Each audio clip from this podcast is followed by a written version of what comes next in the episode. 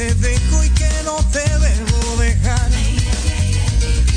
Quiero que pasen ya los años para verte despacio y abrazarte con mi paz. Porque fuiste amor, amor de mujer.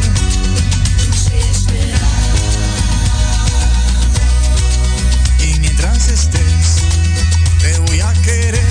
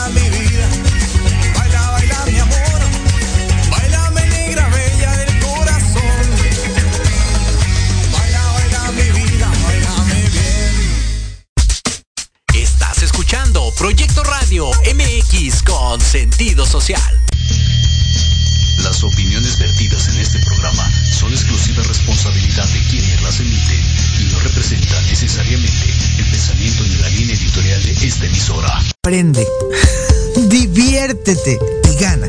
En tu programa, mejorarte. Soluciones prácticas de nueva generación. Porque en la vida lo que no mejora, empeora.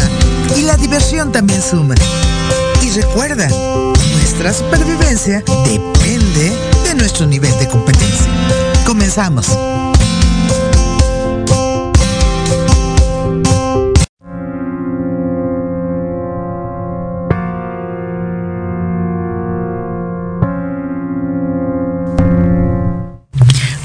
Buenas tardes amigos, esta es nuestra tarde.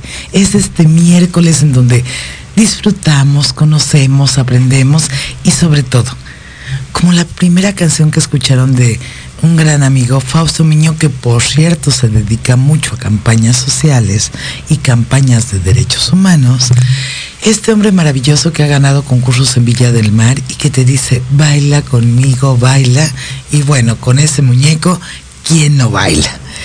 Y recuerda, de esta crisis tenemos que salir fortalecidos con música, con danza, con baile. El arte es una herramienta terapéutica. Pero hoy tengo algo muy especial. Es una gran amiga la que admiro por su trabajo a través de tantos años. Es una mujer dedicada, madre, esposa, profesionista. Es alguien que admiro mucho porque, como les comento, su trabajo a través del tiempo es la mejor tarjeta de presentación que tiene. Les platico un poquito, ella es licenciada en Ciencias Políticas y Administración Pública por, la, por nuestra valiosa UNAM, los, amo, eh, Pumas. Cuenta con maestría en Comunicación para la Acción Política y Social por la Universidad Simón Bolívar. Atención de violencia y abuso de los derechos humanos impartido por la Comisión Nacional de Derechos Humanos diplomados, cursos. Es que cuando tú eres dedicado buscas tener la mayor información para dar buenos resultados. No hacer acciones, dar buenos resultados. Porque las acciones a veces no dan resultados. Ella básicamente ha impartido cursos en la Academia de, por la Academia de Derechos Humanos y la Cátedra de la UNESCO de los Derechos Humanos. Bueno, si me sigo hablando de la carrera que la vamos a platicar, conforme vayamos hablando con ella, no terminamos porque ha sido subdirectora de enlace legislativo para el Congreso en la entonces Procuraduría General de Justicia, asesora de la Comisión de Género, amigas, escuchen amigos, de la Cámara de Diputados, asesora en el Senado de la República, directora ejecutiva en la representación del gobierno de Oaxaca, en donde tuve el honor de conocerla y conocer su trabajo en la Ciudad de México. Pero ahorita, algo muy importante, amigos, tienen que escuchar esto. Actualmente es la coordinadora de derechos humanos en la alcaldía Cuauhtémoc. Entonces, eso que tú ves tan lejano, como los derechos humanos, que aparentemente no tienen nada que ver contigo, déjame decirte que hoy por hoy vas a conocer a una especialista, pero que no te va a hablar de números, cifras, sino te va a hablar del corazón y de la experiencia y sobre todo de las acciones y resultados que puede hacer hoy por ti.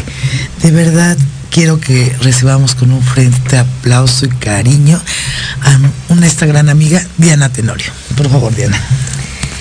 Bueno, pues a mí no me queda más que sentirme honrada de estar hoy aquí eh, en este además eh, gran proyecto que por principio su nombre me encantó y me atrajo muchísimo.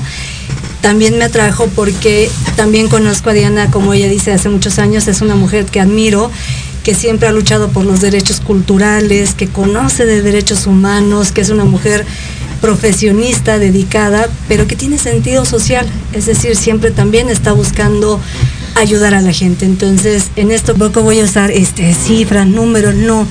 Quiero que hoy entendamos bien qué son los derechos humanos, esto que tanto oímos. Es que eso es bien importante, mira.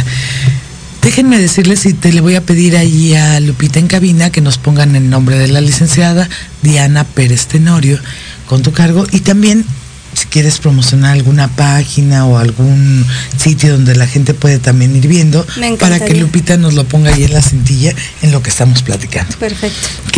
¿Tienes alguno? Sí, claro. Eh, digo, no sé si se los paso por acá. Si Lupita te la doy. Ok, perfecto, para que ya mejor más fácil lo pase en la cintilla. Entonces, a ver, ¿qué son los derechos humanos? Ir con la fea de una vez, desde un principio. la gente piensa, de verdad lo piensa, y si cuando tú tienes, desconoces, el malo con su poco conocimiento abusa y el bueno con su nulo conocimiento deja que lo pisoteen. Entonces la gente piensa que todas las comisiones de derechos humanos están para defender criminales. A eso nos hemos enfrentado un montón y es una gran pregunta porque pues, por- e- es el, inicio de que podamos empezar a digerir esto, ¿no? De los famosos derechos eh, humanos, ¿no? A ver, eh, me voy a ir con una frase muy básica para que, hoy nos tenga que quedar eh, claro a todas y a todos, ¿no? Es todos los derechos para todas las personas. Y esto nos da un piso firme donde vamos a, vernos de igual a igual. No hay más derechos para una persona que para otra. No hay un derecho más importante que otro. Los derechos en este sentido son completamente iguales. No, hay el, primer derecho es más importante que uno segundo, o, o sea, no, aquí todos los derechos para todas las personas y nos genera igualdad y que me evita, por ejemplo, eh, en un tema de igualdad, vivir, eh, vivir una situación de discriminación, por ejemplo, Ah, ¿no? desde ahí vamos empezando. Ahora, resolviendo un poco este tema, cuando la gente nos dice, eh, es que ustedes defienden a los delincuentes, no, resulta que los derechos humanos defienden a las personas, no los delitos. ¿no? A ver, ejemplo, una persona... Oye, pero a ver, repite esa frase porque me encantó. Los derechos humanos protegen a las personas, no a los delitos. No los delitos. Eso es lo que me encantó. Entonces, razón. yo, por ejemplo, cuando alguien me dice, es que de- a las personas que están en la cárcel las defienden. No, nosotros defendemos que en la cárcel no pierda los derechos que tenemos tú y yo también. Derecho a la educación, derecho al trabajo, derecho a la salud, derecho a una vida digna, derecho a un debido proceso. Es decir, una persona porque esté presa no pierde sus derechos. Quizás en ese momento, ¿no? Está, eh, eh, está con su, eh, bueno, purgando, es decir, como la pena que le impuso el juez, ¿no? Pero no ha perdido los demás derechos.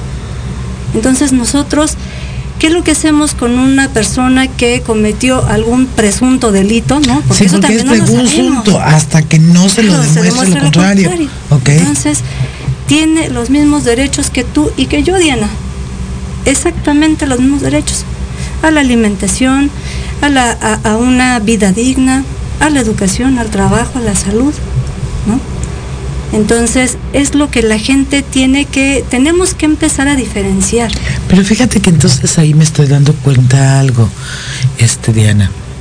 En- ay, qué bonito decir Diana, es un nombre precioso. Ahorita que lo dije, dije, ay, Diana.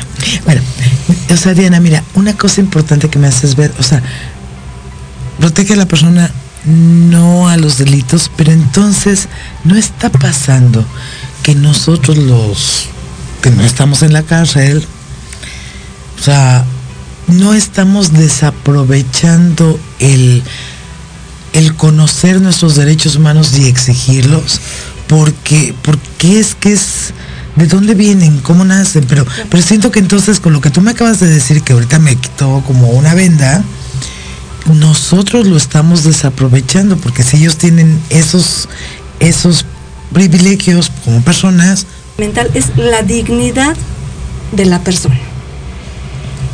A ver, ahí está. Es que, es que está interesante porque cuando tú hablas de dignidad, inclusive de los cursos o las cosas que yo doy, tiene que ver también con tu autoestima, pero tú te tienes que querer para, para respetarlos, pero también conocerlos. A ver, tú explícame. que, eh, eh, este famoso tema de la, Explica. de la dignidad, o sea, eh, los derechos humanos, que es lo que, lo que yo te decía, ¿no? Es, eh, son como la protección a estos bienes básicos que me van a permitir tener una vida plena. ¿Cómo puedo tener una vida plena con una vida en dignidad? Que es esta famosa dignidad cuando yo tengo autonomía. ¿A qué me refiero cuando yo tengo autonomía? Es, eh, corresponde, por ejemplo, ¿no? Por inicio, la autonomía eh, es el gobierno de mí mismo. ¿Por qué el gobierno de mí mismo? Porque tengo una vida. esta vida a su vez implica que soy dueño de mi vida, que tengo autoconciencia, soy dueña, dueña de mi cuerpo, soy dueña de mi vida y el fundamento así básico de los derechos humanos, entender eso, que todas las personas tenemos ese gran privilegio de nuestra vida, las decisiones, las elecciones de mi cuerpo, de mi vida, esta autonomía. Decisiones, ojo amigos, decisiones y elecciones. Es la famosa que hoy la constitución de la que más adelante lo vamos a ver, pero bueno, la, la, constitución de la Ciudad de México, por primera vez que tenemos una constitución muy avanzada en la Ciudad de México en términos de derechos humanos, habla de esta autodeterminación. Es un derecho humano, la autodeterminación, que tengo derecho a la toma de mis decisiones y, de mi, y, y hacer mis elecciones es algo fundamental que, que, casi nadie sabe que es un derecho humano. ¿no? Entonces, es que es, al, pero es, el que, es que es el primero que perdemos normalmente claro. cuando te violentan, cuando te dicen que no sirves, que no hagas. Por ejemplo, yo he visto de pronto a gente que está, mujeres, hombres, digo, esto no es de género, es de personas, que se están queriendo superar, ir a un curso en la noche, hacer cosas, no sé, hacer ejercicio, y de pronto llega alguien y les dice, ¿para qué haces eso? Tú nunca vas a salir de perico perro, les dice, ¿no? O sea, los dichos estos, o de nunca vas a pasar de, de nada, y entonces está violentando tu derecho de hacer y elegir, es un y, derecho. Y bueno, y en ese caso es, tú, está violentando tu derecho a vivir una vida libre de violencia. ¿No? Entonces, Oye, eso está ahí, muy bueno. híjole, ahí nos va llevando, cada derecho nos va llevando un montón de cosas, ¿no? Uh -huh. Que es súper importante conocer. Mira, a ver. luego, a ver, luego de esto que ya nos quedó claro, la famosa dignidad humana en qué consiste, uh -huh. entonces vamos a entender, otra de las cosas de los derechos humanos es que están para evitar que los estados eh, no cumplan con sus obligaciones, con sus responsabilidades okay. y además eh, que tampoco sean omisos, ¿no? Es decir, ni un autoritarismo ni una omisión de tus funciones, ¿no? Entonces, es esto, es esta regulación es la que hacen los derechos humanos. Entonces, una vez que ya entendimos esta parte, ahora hay que entender cómo funcionan los derechos humanos para poderlos hacer exigibles. Si quieres vamos avanzando sí, sí, sí, por, por las favor. preguntas. No, es que es que está genial, porque de veras, amigos, el desconocimiento te lleva pues a la tontería, estás buscando el hilo negro, por cuando el hilo negro lo descubrieron con los derechos humanos desde 1900, ¿qué? 1800, bueno, ya no en, me acuerdo. en 1940 que se crea la, la ONU, posteriormente Ah. ya viene la Declaración Universal de los Derechos Humanos. Sí, estamos tratando de buscar cómo, Como cómo, el- cómo defendernos, cómo protegernos. No, sí, porque yo tengo derecho a que no me violenten. Pues, sí, hay un derecho humano de la no violencia. Es a- a ejercer una vida libre de violencia, ¿no?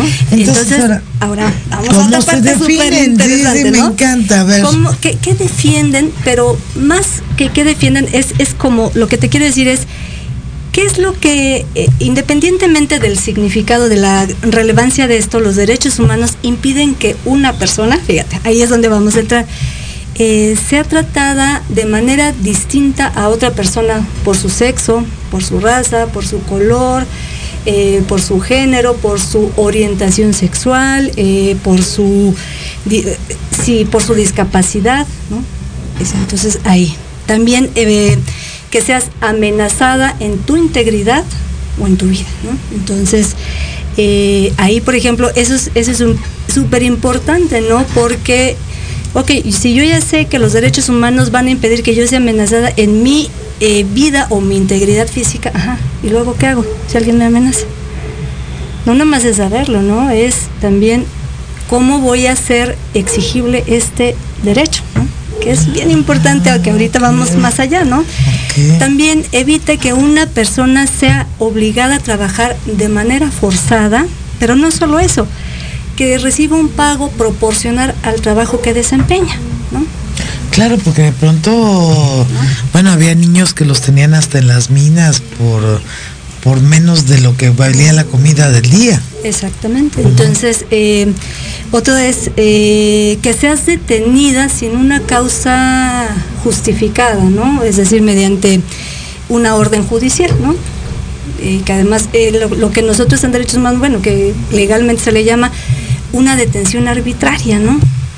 Que lo oímos un montón y, y bueno, justamente ahí es donde entran los derechos humanos. A nosotros no nos interesa si la persona cometió un delito o no. Y si tiene que ser detenida, que sea detenida, eso es lo correcto. Pero si es detenida, tiene que hacerse uso proporcional de la fuerza. Pero si la persona no se está negando a ser detenida, ¿por qué la van a golpear?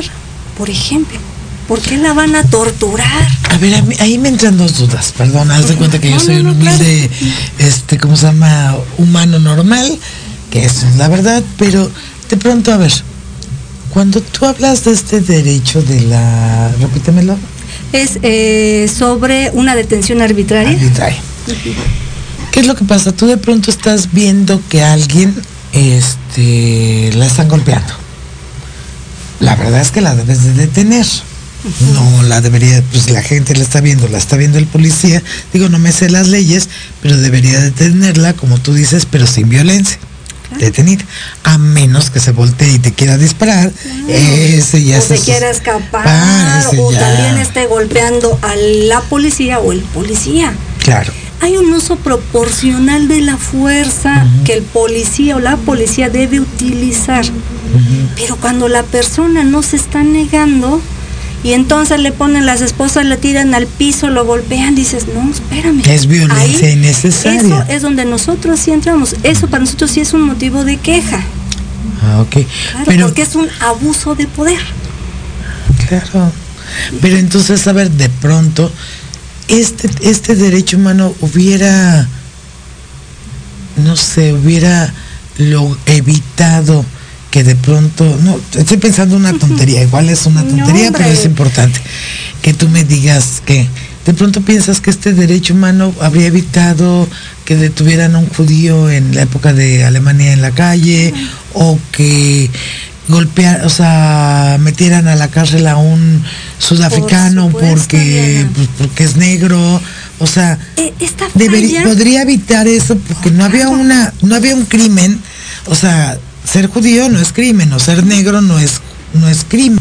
que lleguen y lo agarren y lo metan a la, a- al, o lo lleven al juez y espérame, ¿qué delito cometió? ¿No? Sí, ser pobre, el pobre. Ser, estar en, en- en situación de calle y ser de, de los grupos de atención prioritaria no te hace delincuente. Entonces, a veces por, por estereotipos criminalizamos a las personas. Y es donde entra la comisión, dice, a ver, a ver, ¿por qué lo detienes? ¿Qué delito cometió? Entonces nosotros sí vamos en contra de la autoridad que sí le está vulnerando los derechos a esta persona. No sé si me explico cómo...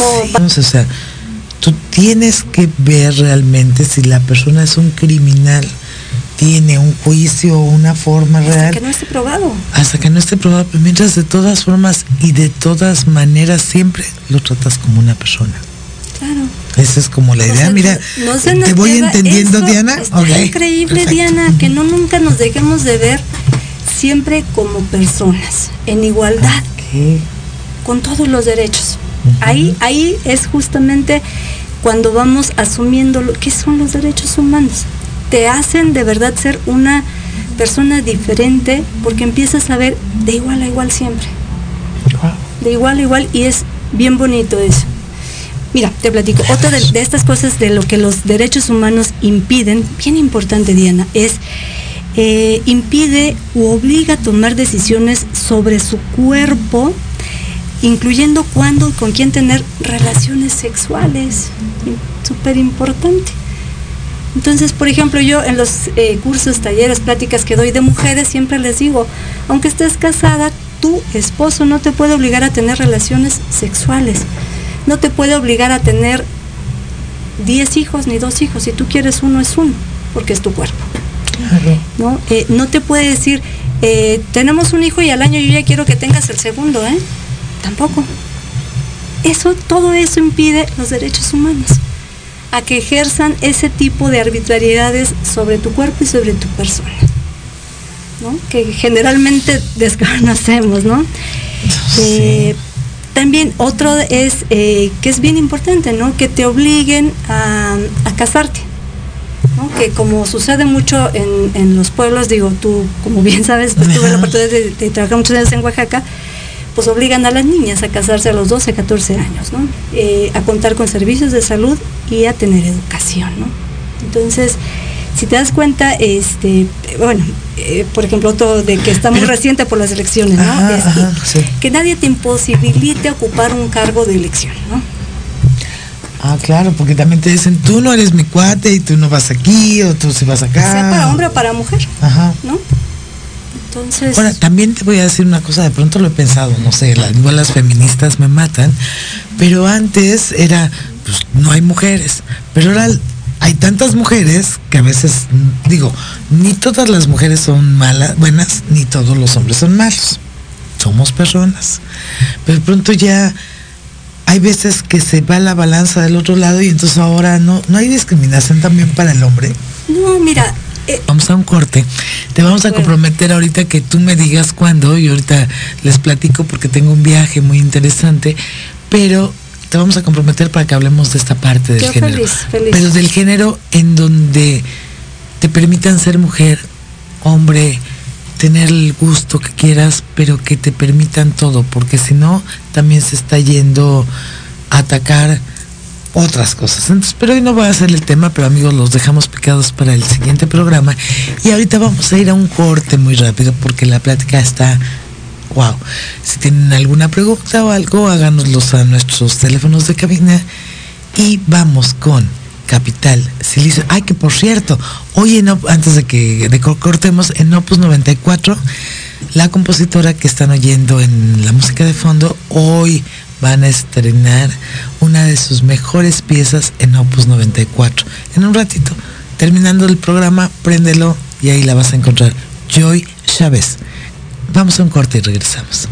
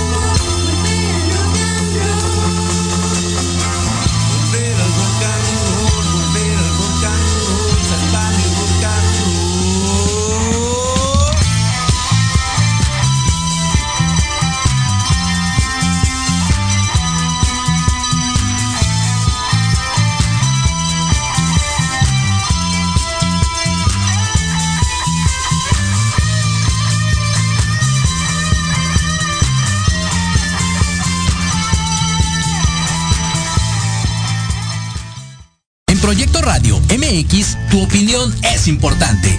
Envíanos un mensaje de voz vía WhatsApp al 55 64 18 82 80 con tu nombre y lugar de donde nos escuchas. Recuerda.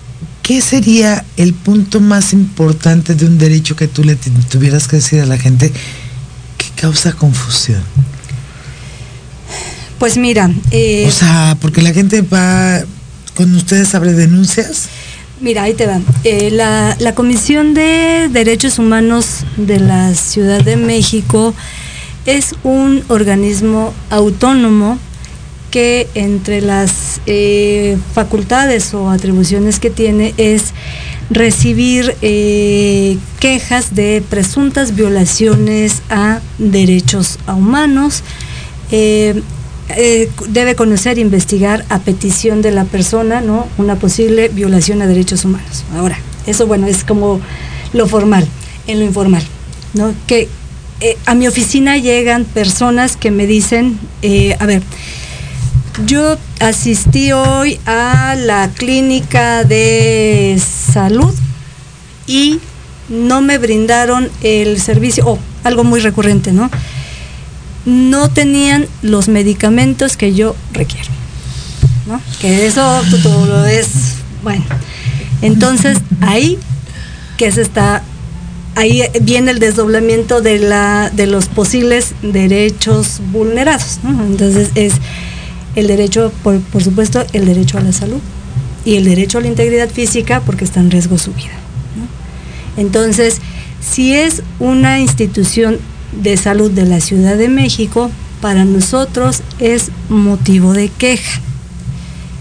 ¿Qué es lo que nosotros como comisión hacemos? ¿no? Es eh, si es una afectación grave, es decir, si esto sí está poniendo en riesgo la salud de la persona, porque no es lo mismo una persona que te diga, eh, tengo una enfermedad crónico-degenerativa y este, el medicamento no me lo entregaron, pero bueno, es decir, subsiste, aunque sí le esté haciendo un daño a su, a su, a su salud.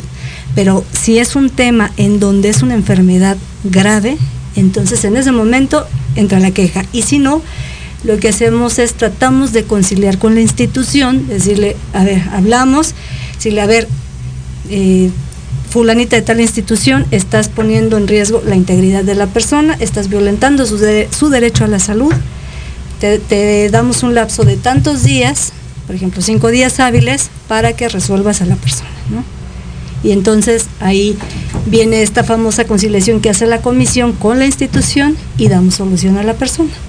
Si la institución en esos cinco días no tenemos respuesta, entonces procedemos a la queja, ¿no?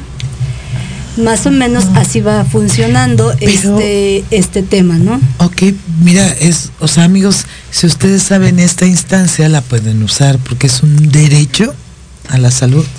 ¿No? Claro, o sea, recuerden que los, perdón, Diana, los servidores públicos y las instituciones estamos obligados a proteger, a garantizar, los derechos humanos de las personas. Yo sé que se oye muy se lo, puedes, se lo puedes repetir a dos que tres gentes por ahí. A ver, vuelve, vuelve a decir de qué tiene, porque ya me rompiste el corazón, Diana.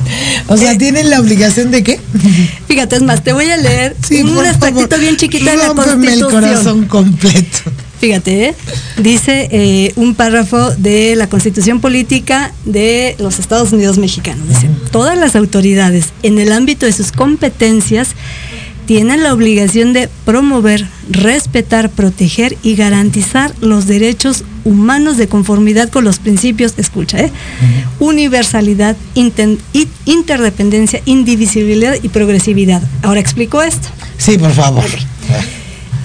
Esto, ¿qué es lo que dice la Constitución? Pues eh, justamente, aquí nadie nos escapamos como servidores públicos o como instituciones de respetar, proteger y garantizar los derechos humanos. Entonces, y luego, cuando hablamos de esta famosa eh, universalidad, es porque aunque yo esté, ejemplo, en Guanajuato, o en Japón, o en Colombia, o en Costa Rica, no pierdo mis derechos humanos, ¿no? porque son universales. ¿Y esto por qué? Por, lo que decimos, ¿no? Hay una Convención Universal de los Derechos Humanos y a su, vez un montón de pactos internacionales donde, aunque estés donde estés, no pierdes tus derechos humanos, ¿no?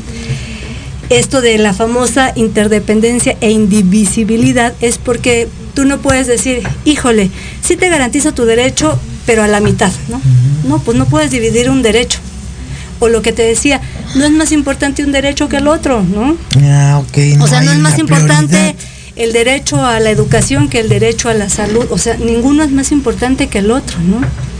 Porque justamente, generalmente van interrelacionados. Cuando hay una violación a un derecho, generalmente va de la mano violentado otro. Por ejemplo, Ah, ver. eh, una mujer que ha sido, eh, que está siendo víctima de violencia familiar. ¿Por qué? Eh, suponiendo que está siendo víctima de violencia sexual. Pero a su vez está siendo, también le están, está, está siendo víctima de violencia patrimonial y de violencia económica. Entonces, está en riesgo su integridad, ¿no? Porque, ah, bueno, porque además le ejercen violencia física. Entonces, si te das cuenta, ahí ya traemos un montón de derechos que le están siendo violentados. ¿no? Y que ya no tienen idea, ¿no? Entonces, piensa que nada más el que le pegue al esposo podría ser un delito. Y resulta que no. También es un delito la violencia sexual, la violencia psicológica, la violencia patrimonial y la violencia económica, ¿no? Entonces, si te das cuenta de un derecho, van, van, van, van otros, ¿no? Pero entonces también hay algo que yo siempre he protegido por toda la vida, que son la gente adulta mayor, desde que era yo joven, iba a los asilos, todo. Pero es que les tiene que dar que quedar claro a nuestros adultos mayores que no tienen por qué permitir que los hijos los jaloneen y los traten como, o sea, feo, ¿no? Pues justamente ellos, hoy en la Ciudad de México hay una ley general de eh, para el cuidado de adultos mayores, justamente ¿por qué? Porque se tuvo que hacer una protección especial porque ellos sí estaban siendo eh, O sea, sí, víctimas. Por supuesto que, pero un montón, más de los que tú te puedes imaginar. Puedes hacer eso al que te cuido. No entiendo. Híjole, y además ahí es muy delicado porque ellos entran en el marco de personas, atención a personas prioritarias. O sea, e- en este grupo de atención a personas prioritarias entran adultos mayores, mujeres, personas en situación de calle, personas con discapacidad, personas de la comunidad LGBTTI, Ok. ACO más. Este, to- o sea, todos, eh, todas estas personas entran en estos grupos. ¿Por qué?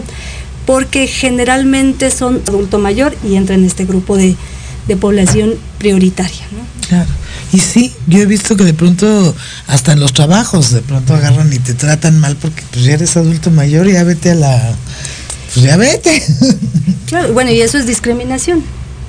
Y la discriminación, pues también es, eh, es cuando te están vulnerando tu derecho a la igualdad de condiciones. ¿no? Mm, Entonces, tenemos derecho a la igualdad y entonces, pues, si Amigos, tenemos- de discriminación, pues caemos en este supuesto. Ahora, yo te iba a preguntar algo antes de que nos metiéramos en este tema que fue muy interesante y que además de verdad sí me rompiste mi corazoncito porque así debería de ser. De verdad que los funcionarios públicos deberíamos de tener esa, ese, ese coraje y esa actitud de todo esto. Pero ¿qué pasa? Si por ejemplo haz de cuenta que yo me da apendicitis, no tengo seguro social, no tengo ISTE, no tengo, no tengo perrito que me ladre porque yo, no sé, vendo flanes o doy masajes. ¿Qué pasa? ¿Me muero? ¿O, o tengo algún derecho? No, por Porque de pronto me dicen, ¿a dónde ve? De pronto si de verdad no supe, ¿qué haces? Ah, bueno, es que eh, justo en este supuesto de, de todas estas personas que entran en, en estos supuestos de grupos de atención prioritaria, 60 años. Eh, generalmente pues son personas que si tienen un empleo no es un empleo formal y por consiguiente no tienen prestaciones sociales, ¿no? En este sentido, pues sí, efectivamente, o sea, hay una, eh, no están con esta protección justamente para la atención de estas personas, ¿no? Como eh, ejemplo, el Hospital General de la Claro, Ciudad de México, ¿no? ok. Te pongo un ejemplo, el Hospital este, Fray Bernardino, que es para la atención de personas que tienen alguna discapacidad psicosocial, ¿no? Entonces, eh, estas instituciones son justamente para las personas que no cuentan con seguridad social. Pero claro que Pero tienen luego de pronto no los dejan entrar. Alguna vez me dijeron, Y tanto Ese sí es motivo de queja para la comisión. Amigos, Justamente. ya saben, amigas. O sea, por eso lo estoy preguntando, porque Claro. si ya pasó, ¿eh? No, por supuesto. ¿Qué es motivo de queja contigo? Que yo que, hay- o sea, yo, por decirte algo, por poner un ejemplo primero, mujer, el hoyo, A ver, mo- motivo de queja es eh, el siguiente.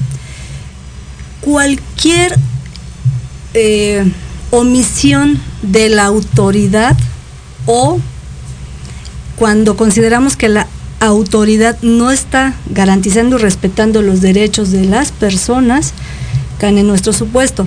Pero para un ejemplo así más claro es, eh, si tú vas al registro civil, ejemplo, a tramitar tu acta eh, y lo haces eh, luego. Si además de eso no te, niega el después de eso- servicio, después de eso no tienes lleno. bueno, entonces te trata mal, te niega el servicio. te niega el servicio eh, y además no te dice por qué no te, por qué te está negando el por qué no eres, eh, por qué no puedes hacer valer tu derecho a la identidad que la identidad pues es obviamente a través de tu acta de nacimiento y aquellos documentos que te identifiquen como la persona que eres, ¿no? Entonces, esto es decir, no entramos en un conflicto entre particulares, solo de una persona con la autoridad. Si tú, por ejemplo, dices, oye, la alcaldía X vino a hacer un desasolve aquí, eh, pero la, la coladera está fuera de mi domicilio y ¿qué crees? Rompió el albañal y ahora voy y nadie me pela. Ah, Ese es motivo de queja para mí. Ay, eso no se lo vayan a creer, amigos. Nunca pasa, nunca sucede, no. Bueno, eso de los baches, las llantas rotas y todo este tipo de cosas. Estamos Eso soñando. es, eso es motivo de queja para mí. Ah, ok. O sea, cualquier cuestión que en donde la autoridad esté vulnerando alguno de tus derechos humanos, para nosotros es motivo de, para nosotros es motivo de queja, ¿no? Por ejemplo, Pero ¿cuál es la línea, por ejemplo, por decirte algo? Meses desde el desasoles y yo he visto que dejan las coladeras fuertes, que te rompen las cosas, que... Pero, por ejemplo, un bache, que digo, de pronto vienes como vengas, te puedes accidentar, puede pasar, lo reportas una, dos, tres, cuatro, cinco, seis. no sucede Eso nada. tú no tienes que ver. Te vas a la comisión Ah, y presentas tu queja. O sea, obviamente esto tiene la Convención de Derechos Humanos, la Convención Internacional de Derechos Humanos tiene 30 eh, derechos humanos básicos, ¿no? Que de ahí es de donde pum pum pum ya se desdobla la Constitución eh, y la Constitución de la Ciudad de México y demás leyes, porque hay todas estas leyes de derecho a una vida libre de violencia, de derecho a las personas con discapacidad, todas estas de- derivan de todos estos tratados internacionales, de la Constitución. Entonces son muchísimas, no te tendría el dato exacto porque son infinidad, ¿no? Pero así se van desdoblando, vaya, a raíz de esta Convención Internacional de Derechos Humanos. ¿no? Pero qué interesante, amigos, de veras tenemos que conocerlos, tenemos que regresar a la participación ciudadana. Sí, como yo hasta donde te entendí, Diana, es que si tienes que ir en primera instancia a la autoridad para Sí. que te niegue el servicio, o te niegue la atención, o no te dé algo, o haga algo que no ha querido reparar, ¿sí? Claro, O sea, primero agotas esa parte. Siempre hay que agotar la instancia, o sea, la primera instancia es siempre recurrir a la autoridad que eh, posiblemente vulneró tu derecho. ¿no? Y que de pronto llegas con la autoridad y te hace así. Gracias, qué lindo. Pero si nosotros como ciudadanos, porque luego nos quejamos, quejamos, quejamos, quejamos, y si no haces nada al respecto, pues no pues pasa algo nada. muy, muy, yo mucho con la gente, con, porque tenemos un montón pues, de reuniones vecinales, etcétera, es cuando la gente me, es que no, no sucede nada y aquí asaltan y asaltan. Ah, ya denunció, ¿no? Ah, bueno, pues es que, entonces, ¿qué persigue la autoridad, no? Entonces no podemos decir que la autoridad está haciendo misa cuando el ciudadano también, ah, porque el ciudadano también tiene responsabilidades para el Estado.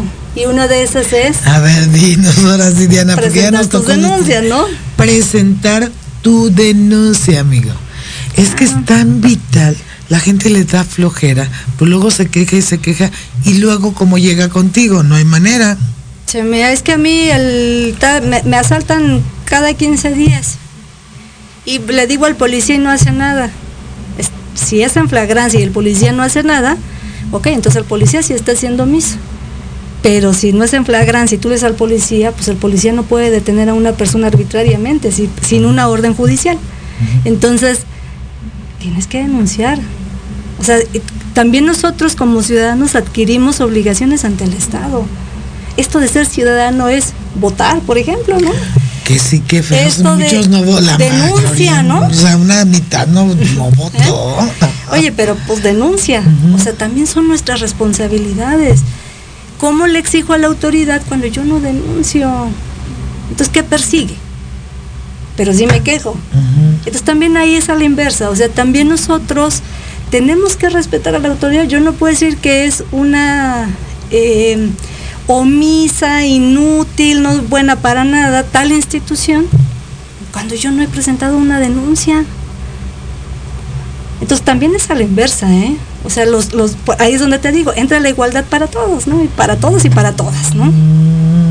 Ahí entra la igualdad. Entonces Pero también fíjate tú- qué importante es conocer este paso, porque es cierto, mira, yo lo he visto, familias, digo, ya sé que esto es parte con el gobierno y demás, pero he visto familias, amigos, empresas, este, gobiernos, te quejas, te quejas, te quejas, bueno, pues ve y denúncialo. Te golpea tu marido, pues ve y denúncialo, ¿no? Te, la autoridad te bla, pues ve y denúncialo. Tu jefe te bla, pues ve y denúncialo. Pero si estás, no, no, yo hago, va, pues, No, pues pues estamos no. en la misma, ¿no? Claro, o sea, nos da un montón de flojera a todos y no, e- ese famoso no sirve de nada, pues es el que también hace que las cifras sigan en este tema, ¿no? O sea, de, de pues, porque dicen, me han asaltado 15 veces aquí, y tú vas y preguntas, eh, ¿cuáles son las cifras aquí de, no tengo ninguna denuncia? Para mí no es una zona de riesgo porque no tengo ninguna denuncia, Wow. ¿no? Wow, qué importante. Va de nuevo, la participación ciudadana es vital. Ahora, ustedes si no ven, por ejemplo, si mi marido me golpea, yo no puedo ir contigo. No, por supuesto que sí. Yo atiendo ¿Ah, sí? un montón, un montón de situaciones de violencia familiar, ¿no? En este caso, violencia de género. Eh, Pero a ver, platícame, porque las mujeres, muchas, muchas, de veras, que no tienen un ingreso, un algo, tienen hijos, tienen miedo, tienen miedo hasta que les vayan a hacer algo si se van. Yo llego contigo que, lo, o sea, ya lo denuncié. Lo primero lo tengo que denunciar judicialmente de- mira, o no. Eh, es que a- aquí sí varía mucho, ¿no? Eh, ¿Vas a entrar a No, no, cosas? no, ok. de- A ver, aquí va- vamos a entrar, va- varía mucho. Yo lo que te voy a decir es, por ejemplo, si a mí me llega una mujer que me ha llegado, te voy a poner el ejemplo de una persona, reservando obviamente su nombre, ¿no? Me llegó una persona que eh, había sido golpeada durante 22 años, además la obligaba a trabajar en el negocio de él, o sea, el esposo, sin paga, y además le impuso que tuviera tres hijos, y además él decidía cuándo podía usar el celular, cuándo no, cuándo sí, cuándo podía gastar dinero, cuándo no, y cuándo sí. Entonces, ¿qué es lo que la comisión hace? Yo por principio es busco la protección integral de la mujer, ¿no? De- entonces, hacemos una eh, a la Procuraduría eh, que, que ve asuntos para la mujer específicamente, yo canalizo a la mujer, pero además le pido a la Procuraduría que le dé medidas precautorias. Es decir, que la mujer presente la denuncia y posteriormente saquen al sujeto, al, al, eh, al marido de la casa y que le pongan, y entonces yo no hago nada, soy omisa a mi función. Wow, amigos, bueno, Diana, Diana Pérez Tenorio, que les digo es una gran amiga, tiene mucho que decirnos.